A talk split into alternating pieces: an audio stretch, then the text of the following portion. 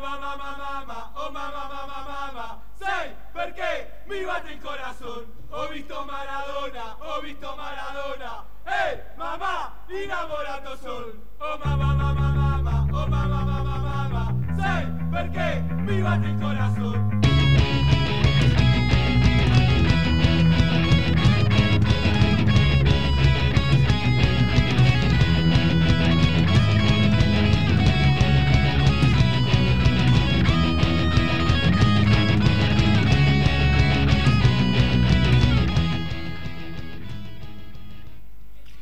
Hola, hola amigos y amigas. Bienvenidos a este cuarto programa de Siente Fútbol por la radio de Siente Mendoza.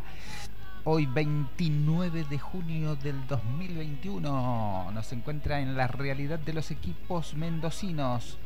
Vamos a tener varias novedades de lo que está pasando con Huracán Las Heras y con Independiente Rivadavia los equipos mendocinos, unos que juegan en el Federal A, otros en la Primera Nacional. Y concluiremos con una pequeña charla sobre lo sucedido con el equipo de Independiente Rivadavia de Mendoza cuando viajó hacia Rafaela y en la vuelta fue interceptada por hinchas barra bravas, yo diría delincuentes que no entienden lo que es el fútbol. Pero bueno, vamos a ir ahora con el equipo que nos representa en el Federal A, Huracán Las Heras de la ciudad de Mendoza. Huracán el 27 de junio no pudo contra Olimpo de Bahía Blanca y perdió unas 1 a 0 por la fecha 9. El Globito sufrió su tercera derrota consecutiva en el torneo Federal A perdió 1 a 0 en Bahía Blanca ante Olimpo en un partido correspondiente a la novena fecha de la zona 1 del torneo Federal A. El encuentro se disputó en el estadio Roberto Carminati con el arbitraje de Julio Luciano y a los 18 minutos del segundo tiempo fue cuando Diego Ledesma de penal marcó el gol para el Aurinegro, el equipo de Olimpo de Bahía Blanca. Con esta derrota el Globo acumula tres caídas consecutivas en el torneo Federal A. En los 90 minutos el equipo local fue superior y el arquero de Huracán Daniel Moyano fue la gran figura del equipo. En el primer tiempo Olimpo tuvo las mejores opciones de gol, pero el arquero de Huracán Las Heras con grandes intervenciones evitó la caída de su valla. A los 33 minutos fue la primera llegada del local en un remate de Guillé, quien dos minutos después asistió a Seymandi, pero este último no pudo definir. Finalmente a los 46 lo volvió a tener el equipo bahiense con un tiro libre de Guillé. El equipo de Darío Lanís buscó salir rápido de contraataque con Núñez, Meriles y Lucas Agüero, pero le faltó precisión para llegar al arco custodiado por Guido Villar. En el complemento a los tres minutos tuvo una gran oportunidad Lucas Agüero, pero su remate se fue afuera. A los siete minutos un remate de Ham de sobrepique hizo aparecer otra vez la figura de Moyano, quien a los 13 volvió a lucirse al tapar un remate de Ledesma. Estaban 0-0 hasta los 18 minutos cuando hubo una mano de Aarón Agüero dentro del área y el árbitro Luciano cobró penal. De allí vino el gol de Ledesma desde los 12 pasos. Huracán Las Heras no pudo hacer mucho para revertir la historia y a los 35 minutos dispuso de una chance para llegar al empate con un cabezazo de Giusepponi que atajó muy bien Villar. Huracán Las Heras está ubicado en el puesto 13 con esta derrota con 10 puntos y este sábado en el Estadio General San Martín jugará ante Peñarol de San Juan por la décima fecha del torneo federal A. Bueno, luego de esta derrota, el técnico, el lechuga Darío Alanís, presentó su renuncia y dejó de ser el técnico de Huracán Las Heras. Aquí vamos con los comentarios. Darío Alanís se desvinculó ayer lunes 28 de junio de Huracán Las Heras y dejó de ser el entrenador del Globo. Así lo confirmó la institución que juega en el Federal A. Darío Alanis se desvinculó este lunes y dejó de ser el entrenador del Globo. Lo confirmó la institución que juega en el torneo Federal A. Darío Lanís, de común acuerdo con la dirigencia, dejó de ser el técnico del plantel profesional. La dirigencia ya trabaja en quién será su reemplazo, dijo Huracán en las redes sociales, con lo que confirmó la noticia que había trascendido en los últimos días. Alanís no seguirá en el globo que viene de sufrir tres derrotas consecutivas y suma solo 10 unidades en la zona 1 de esta 12, y está doceavo del puntero Chipoletti de Río Negro. El sábado pasado el populoso elenco de la Serino cayó ante Olimpo de Bahía Blanca y esta fue la conclusión terminante para que el técnico dejara de ser eh, el titular del equipo mendocino. Lo que viene, lo que viene para Huracán Las Heras será el sábado a las 15 que recibirá a Peñarol de San Juan, por lo que la dirigencia debe apurarse para encontrar un nuevo técnico, ya que ahora está sin técnico Huracán Las Heras y esa fue la realidad del globito mendocino. Esperemos que pronto retorne a la senda del triunfo y vuelva a estar en los puestos de elite de del torneo federal. Es un torneo, como siempre decimos, muy largo, muy complicado y hay que viajar muchas distancias, hay muchos equipos y la verdad que se complica. Vamos a ir ahora con el primer tema musical de este episodio de Siente Radio.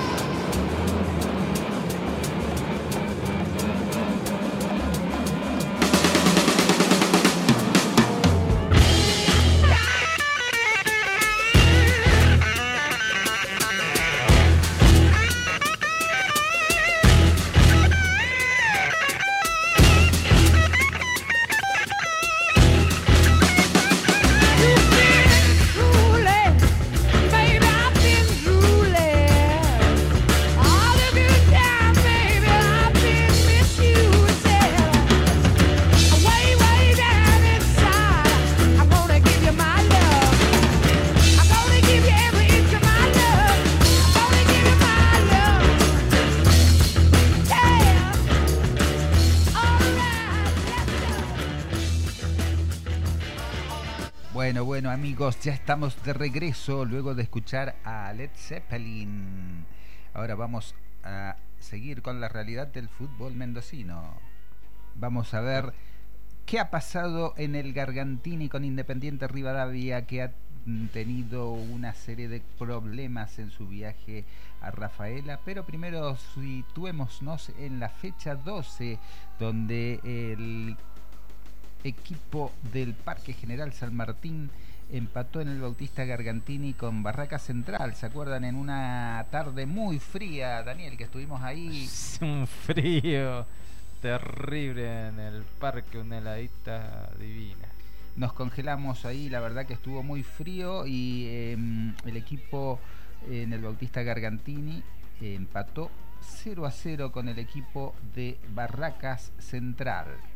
Em, fue un partido bastante monótono, este, donde el equipo del visitante eh, hizo las mejores jugadas, trianguló, hizo algunas jugadas en equipo que generaron un poco de peligro sobre el arco de mm, Piti Aracena, pero en general no fue un gran partido. Este, Independiente reaccionó eh, en el segundo tiempo, jugó mejor, pero la verdad que mm, fue un partido tranquilo, este, que no tuvo muchas jugadas importantes y, la verdad que no hay muchas jugadas de, que rescatar. Ahí podemos decir que eh, lo mejor, lo más peligroso fue de Leandro Berti en todas las, jugadas que tuvo él, cuando tuvo la pelota generó peligro, pero mm, fue hasta ahí nomás.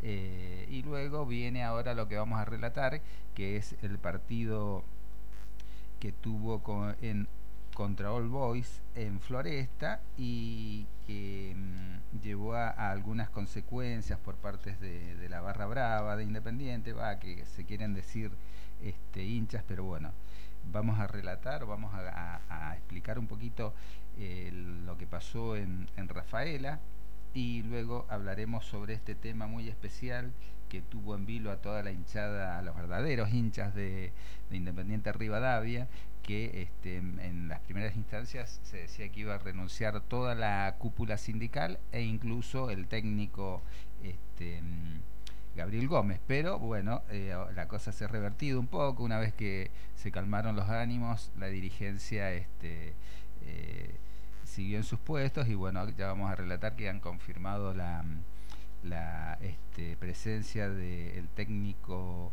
Gabriel Gómez hasta por lo menos esta primera rueda del torneo nacional. Así que bueno, vamos ahora con las incidencias, todo lo que pasó en el partido que jugó Independiente, eh, que cayó este, eh, ante Atlético en Rafaela.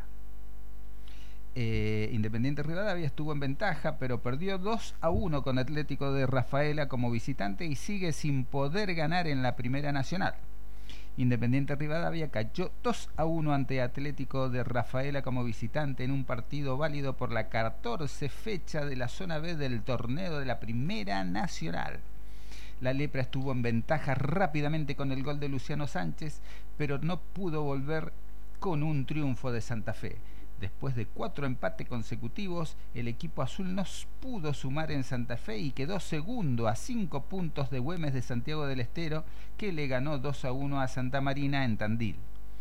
A los cinco minutos fue cuando Luciana Sánchez fue el autor del primer tanto del encuentro, poniendo en ventaja a la lepra mendocina que se mostró sólido en el comienzo. Poco a poco Atlético Rafaela fue ganando protagonismo y el merecido empate lo anotó Juan Cruz Esquivel a los 40 minutos del primer tiempo. Ya en la segunda parte, la tendencia favorable a los locales se confirmó a los 13 minutos cuando Claudio Bieler bajó una pelota en el área y Ayrton Portillo convirtió el 2 a 1. Luego, pese a los cambios que intentó Gabriel Gómez, el equipo azul eh, no encontró el camino y solo en algunas jugadas esporádicas tuvo chances de igualar. Rafaela, sin lucir, fue más, pudo haber marcado un tercer gol y se llevó un triunfo que necesitaba para mejorar una campaña bastante irregular. Independiente Rivadavia sufrió entonces su segunda derrota y la primera como visitante en esta temporada de la Primera Nacional. Y en busca de la recuperación jugará este próximo domingo a las 15.30 en el en el Bautista Gargantini ante Guillermo Brown de Puerto Madryn. Ahí estaremos. Esperemos que a esa hora eh, sea una tarde linda para ver la práctica de fútbol, ¿verdad, Dani? Sí que no, no venga ese frente polar que nos hizo congelar las manos, las piernas, todo. Así es, así que bueno, esperemos que este eh, el próximo domingo la lepra mendocina vuelva al triunfo, está ahí muy cerca de los punteros y bueno, vamos a ver la realidad de eh, Gabriel Gómez que va a seguir como DT pese a los distintos este, anuncios que decían que iba a renunciar, lo mismo que la cúpula sindical, bueno, va a seguir. Acá eh, vamos a leer todo lo que tenemos los comunicados que dice que la dirigencia de Independiente Rivadavia seguirán en sus cargos y acordaron la continuidad de Gabriel Gómez como director técnico. Tras el violento incidente registrado el domingo en el viaje entre Rafaela y Mendoza, los dirigentes de Independiente Rivadavia seguirán en sus cargos a la vez que acordaron la continuidad de Gabriel Gómez como director técnico, al menos en los próximos partidos de la Primera Nacional. Esperemos que continúe, que no sean solo algunos partidos. El ataque sufrido por el micro, que trasladaba a la delegación azul provocó una crisis institucional, pero se supo que finalmente no habrá renuncias en la dirigencia que encabeza el presidente Carlos Castro. En la reunión de comisión directiva, los dirigentes recibieron todo el apoyo y hubo acuerdo para que continuaran. Luego se reunieron con Gabriel Gómez para pedirle que continúe al frente del equipo con los ánimos, como decíamos, más tranquilos, se llegó a un acuerdo y la información es que Gabriel Gómez seguirá siendo el entrenador de Independiente Rivadavia, al menos hasta que finalice la primera rueda de la Primera Nacional y luego volverán a conversar. Esperemos que continúe porque la verdad que ha hecho un buen trabajo el técnico de Independiente Gabriel Gómez. Le ha faltado quizá un poco más de suerte en los partidos. Sí, algunos partidos, bueno, merecía un poquito más Independiente, pero bueno, así es el fútbol, no es merecimientos, es goles, pero bueno, esperemos que, que continúe en, en, la buena racha. La Lepra marcha segundo en la zona B de la Primera Nacional con 22 puntos, a 5 puntos del líder que es Güemes de Santiago del Estero, y, tiene una campaña de 5 victorias, 7 empates y solo 2 caídas, es decir, que es un equipo que viene bien, este, solo le faltaría un poquito de definición, me parece, en los metros finales es donde está quizás fallando un poco eh, la lepra mendocina. Así que bueno, esperemos que el próximo domingo eh, podamos ver a, un independiente en el Bautista Gargantini, este, vencedor de su encuentro que tiene este, pendiente. Dios quiera que, bueno, la suerte y también eh, todos los jugadores este, eh, frente a Guillermo Brown de Puerto Madryn logren la victoria que toda su gente desea. Ahora vamos a ir a otro tema musical este, y luego vamos a seguir con la realidad de Maipú y este, cerraremos con un poquito hablando de lo que ha pasado con, con Independiente y demás, que bueno, eh, la verdad que le hace muy mal al, fútbol mendocino y al fútbol de la Argentina.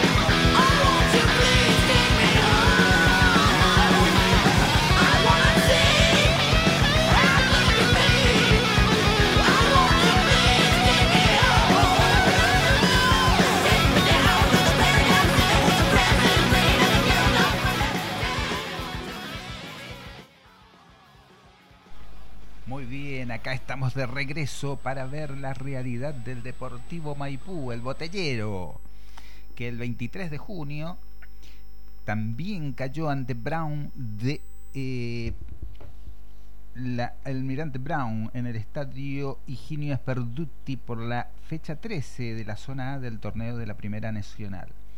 Allí el equipo maipucino perdió 1 a 0 eh, y si bien jugó bien, se quedó con las manos vacías, fue un partido accidentado ya que a los 5 minutos del segundo tiempo se fue lesionado el volante del Deportivo Maipú, Matías Viguet, luego de chocar con su compañero, el arquero eh, Juan Cruz Volado, que también tuvo que dejar el campo de juego 10 eh, minutos después cuando chocó con Viguet.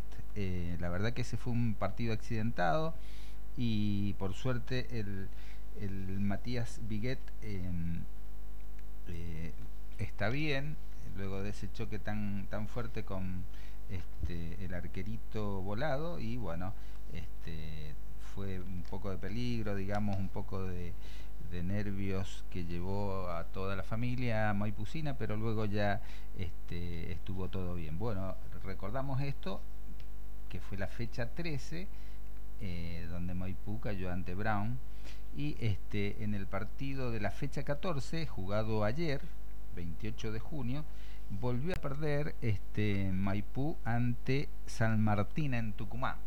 Viene este, eh, con algunas este, lamentablemente derrotas. Eh, a veces uno dice eh, que debería merecer más, pero bueno, así ha sido el encuentro en, en Tucumán, en la, este, ese escenario tan, tan enigmático en, de San Martín de Tucumán.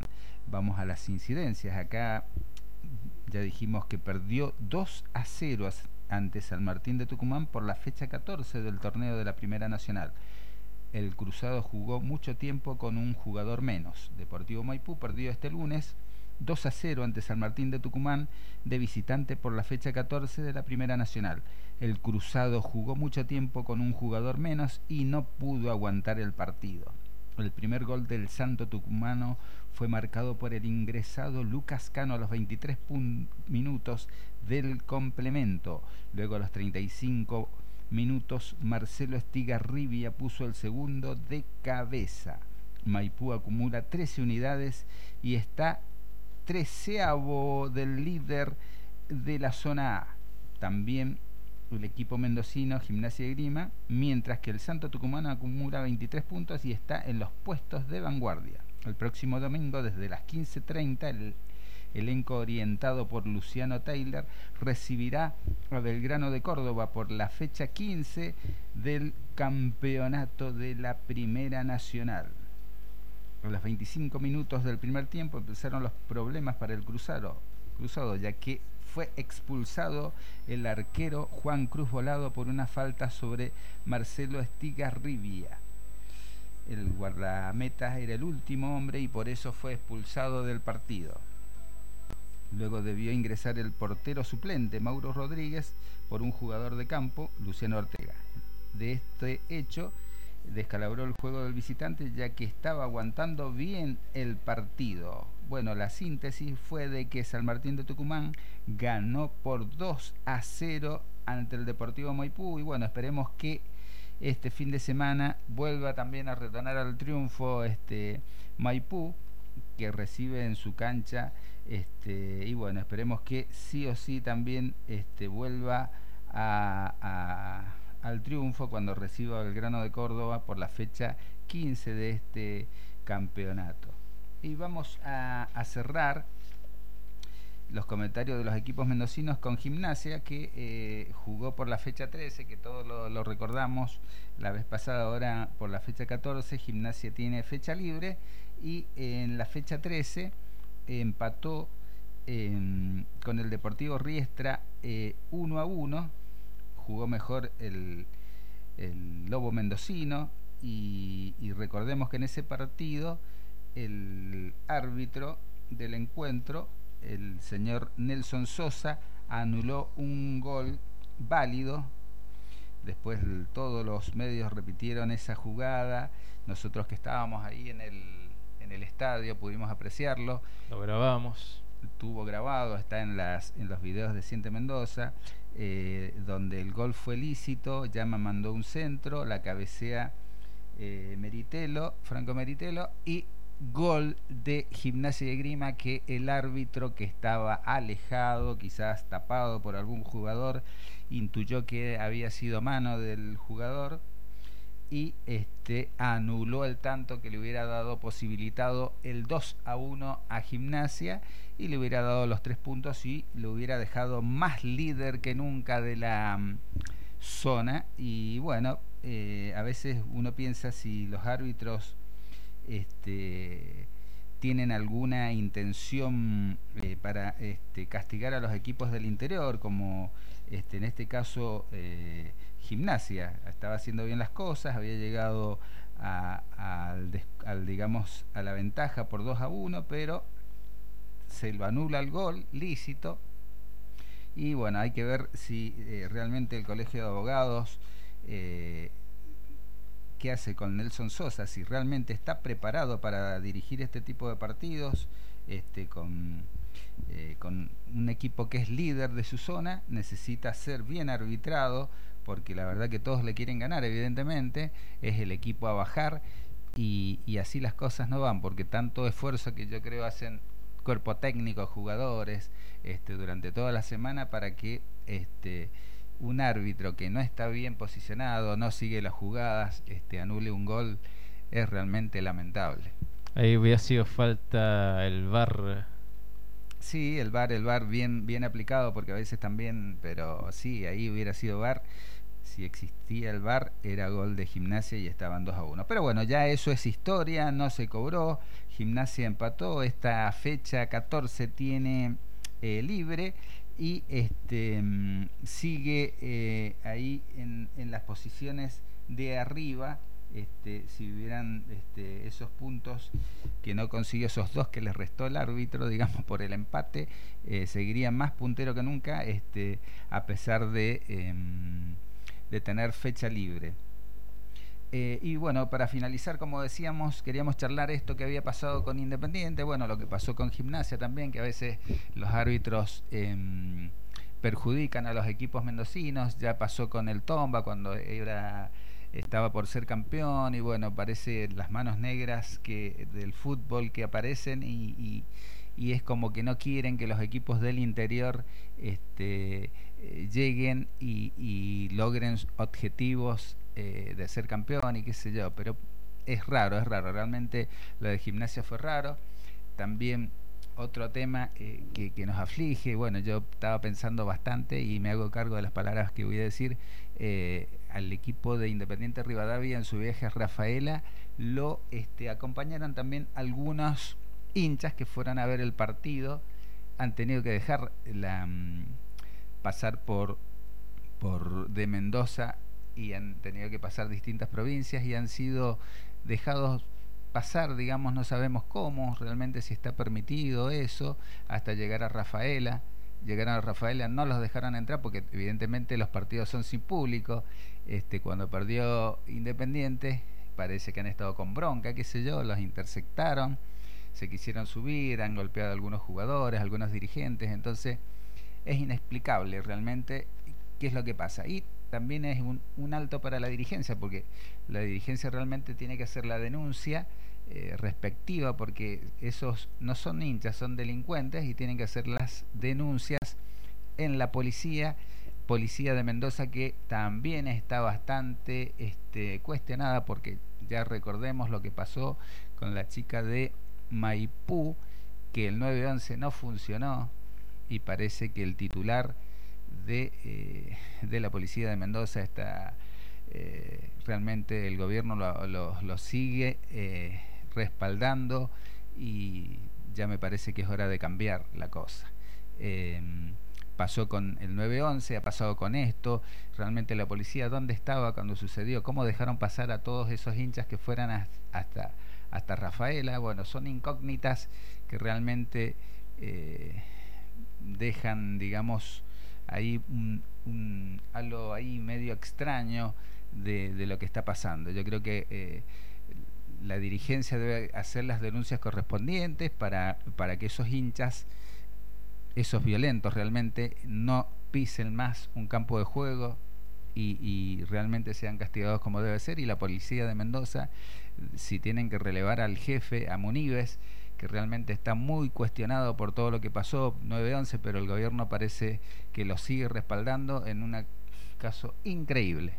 Bueno, también en la marcha por el agua, varios ya tiene varios incidentes. Ese Munives, realmente ese señor, este, eh, yo no sé cómo está en ese puesto, porque ya eh, el 911 debería ser algo muy ágil y eso no hubiera tenido que pasar por si alguien estuviera controlando todas las llamadas que entran, cómo se contesta el 911, si le dan bolilla, eh, si hubieran hecho realmente filtros con antelación, este, sabrían que ahí hay errores que no deberían haberse cometido y él es el responsable directo, así que Munives debería haber renunciado o haberlo echado el gobierno, el pueblo debería hacerlo echar y en esta ocasión con los esto que ha pasado con Independiente Rivadavia, la verdad que es algo inexplicable qué hizo la policía, qué hace Munives este en estos momentos o qué ha pasado. Así que bueno, esos eran los dos temas, me hago cargo de, mis palabras, este, porque realmente es tanto policía,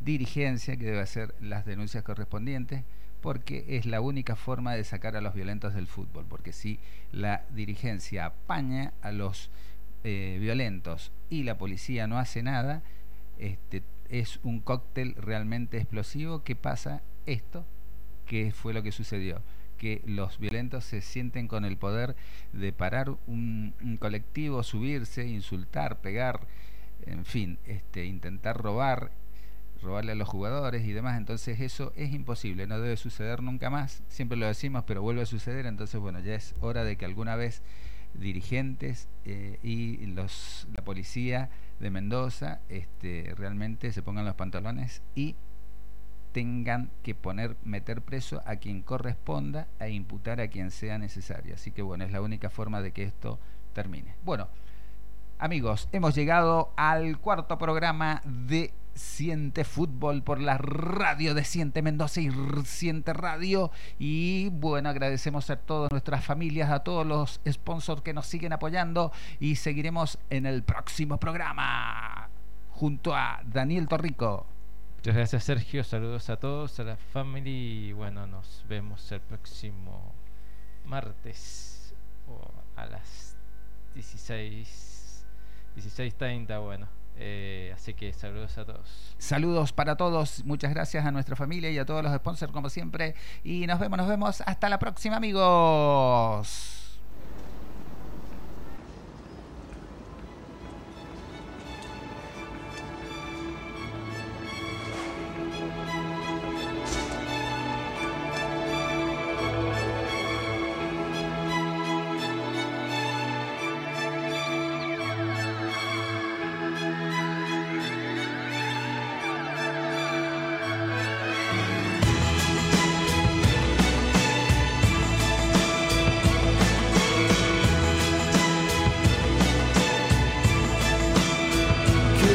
disappeared